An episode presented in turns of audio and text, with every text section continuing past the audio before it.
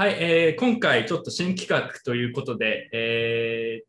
ー、チェイントープのアジさんに、えー、来ていただいています。えー、今回この企画はですね、まあ、最近ちょっと技術の話が少し多くないなと減ってきちゃってるなっていうちょっと考えが自分の中にあって、えー、まあ、開発者の視点からアジさんに、えー、ビットコインに関するよくあるこう批判だったり疑問、まあ、そういうものについて回答していただくっていうのをえー、やってみたいなと思っています。まあ、開発者向けというよりはちょっとレベルを下げて、あのー、まあ、中級者とか、ある程度ビットコインとかの基本は分かってるんだけど、なんかそれでもまだこれが分からないとか、よくこれが言われるんだけど、自分の中で回答できないみたいなことについて、えー、安土さんにちょっと、えー、質問させていただきたいなと思っております。というわけで、安土さん、えー、よろしくお願いします。よろしくお願いします。あの、安土さんは、まあ、あの以前から何回も反省会に出ていただいてるんですけど、一応自己紹介をお願いしてもいいでしょうか？はい。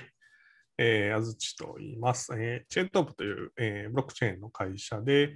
えーまあ、仕事は主にあのエンタープライズ向けのブロックチェーンの、えーまあ、開発であったり、まあ、あの導入とか、まあ、そういったのの支援を中心にやってます。えー、ブロックチェーンに関しては2015年ぐらいからですね、あのマウントボックスが、はい、事件があった後ぐらいから、えー、まあなんか、あのー、勉強し始めて、えー、まああの、このビットコイン関連の、えー、ライブラリとか、あとはまあその上で、えーまあ、動くような任意トークンのプロトコルの、えー、実装とか、そういったのを中心に始めて、えーまあ、この業界というか、ブロックチェーン界隈に、はい、参加するようになりました。はい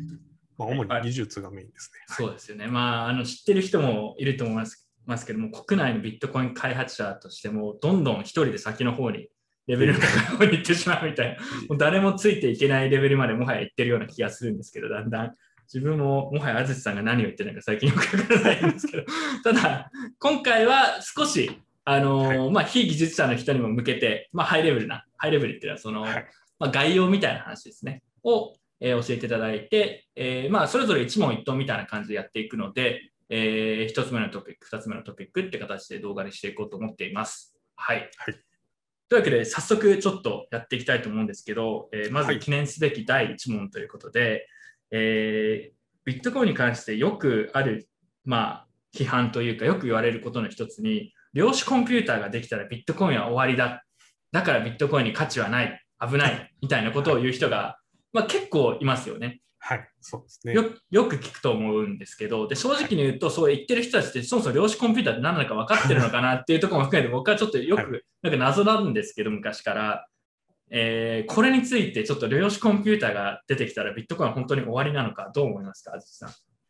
そうですね、まあ、量子コンピューターが出てきたら、まあ、ビットコインに限らず、まあ、いろんな今動いてるあのインターネットの仕組みって、まあ、全部影響を受けるので、まあ、影響を受けるっていう意味で言うと、まあ、ビットコインに限らず全部影響を受けますねっていうところ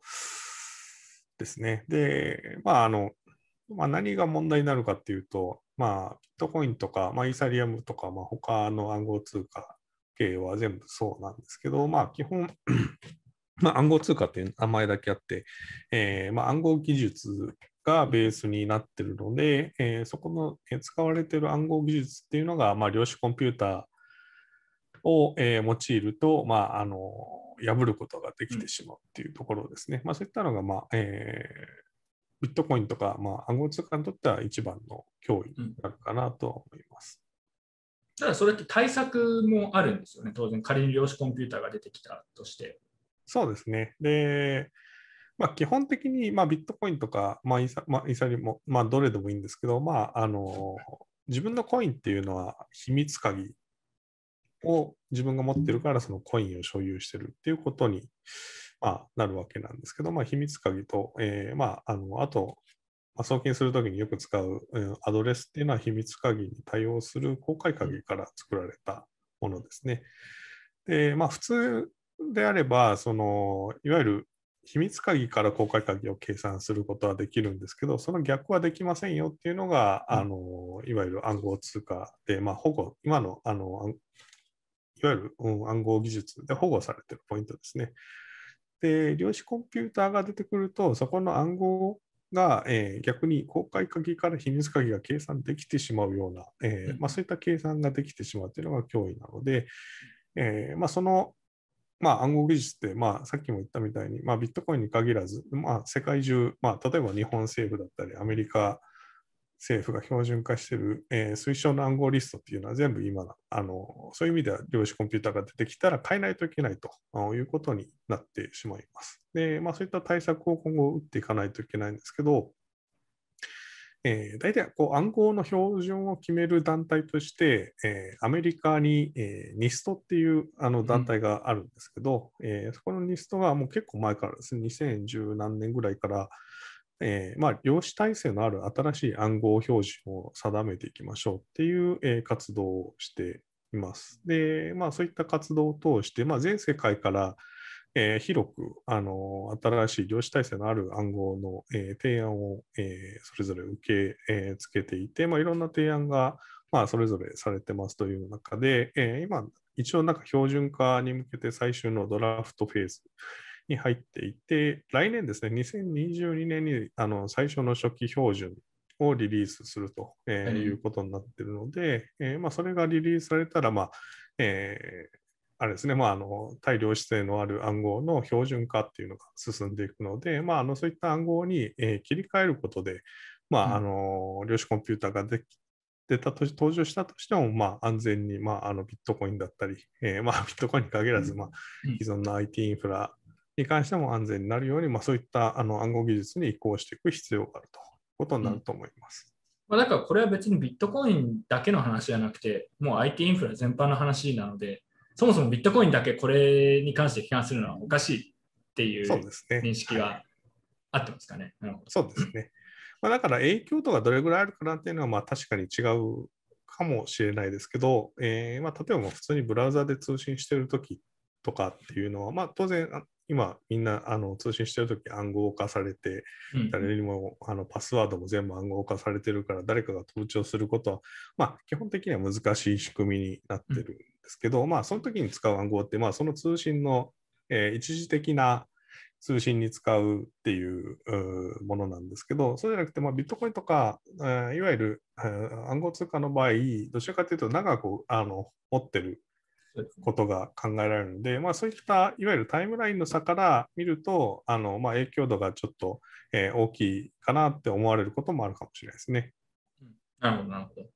わかりました。ちなみに量子コンピューターが出てきたら、まあ、今のメールとか、まあ、暗号化されているものが、その暗号化された状態で勝手に誰かにこうどんどんこう保存されたら、それ全部破られちゃうみたいな将来それはそれでちょっと面白い現象だ。なんかそういう話を聞いたことがあるんですけど、そうですねそ。それも、それの方がちょっとなんか、まあ危ないかって言われると分かんないけど、まあちょっと興味深い話だなと思います、ね、そうですね。まあだから、うん、あのそういったデータが、あの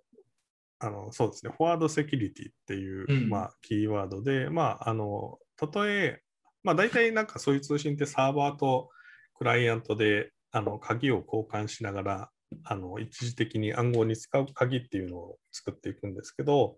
えー、まああの結局さその時危険になるのがまあそうですね。まあでも結局量子コンピューターが出たら一緒ですね。まあそういった意味ではもう関係ないか、はい、じゃあ今の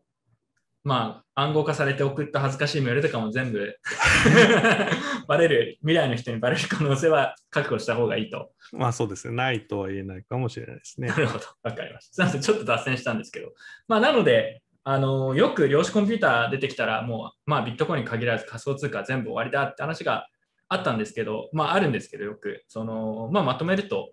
ビットコインとかだけにあの適用される話じゃないのと、まあ、アップデート基本的にはすればまあ、対応できるよってことなので、まあ、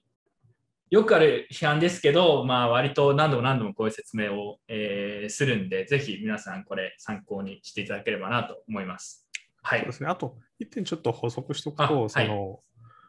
あれですね、その、新しい暗号アルゴリズムに、暗号の、まあ、あの仕組みに乗り換えるってことになると思うので、まあ、古いまま持ってると、その古いまま持つ、要は移行してない部分に関しては、やっぱり安全ではなくなるっていうのは注意しとかないといけないですね。うん、まあ、なので、そのタイミングでこうサトシ・ナカモトのコインが実は動いちゃったりするのかもしれない。あまあ、まあ、そういった楽しみも、まあ、あるかもしれないですた。例えば死んじゃって鍵を紛失してしまった人のコインが勝手に動かされたりとか、そういうことですかね。そうですね。でもそれをもう本人が動かしたのか、量子コンピューターによって鍵が見つかって動かしたのか、それはなんか違いは誰もわからないっていうことにはなります。うん、まあでも古いやつが勝手にどんどん採、まあ、ある意味採掘ですよね、マイニングじゃないですけどね。まあ、ちょっとはい違う意味ではなってしまいますけど、はいまあ、そういう現象は起こり得るかもしれない。まあ、サトシのビットコインが動かされたら、ちょっとそれはなんか、なんどんな気持ちになるんですかね、よくわからないですけど、まあなんか、ああ、そうかっていう。そうですね。秘密鍵、ボックスしたコインとかですね。そういったのはなんか掘られるかもしれないですね。結構自分もね、あの秘密鍵勝手にゴックスしてるやつあるんで、それが将来他の人に取られる可能性があるかもしれないです。はい。というわけで、え1問目は量子コンピューターについて、あずつさんにお聞きしました。ありがとうございます。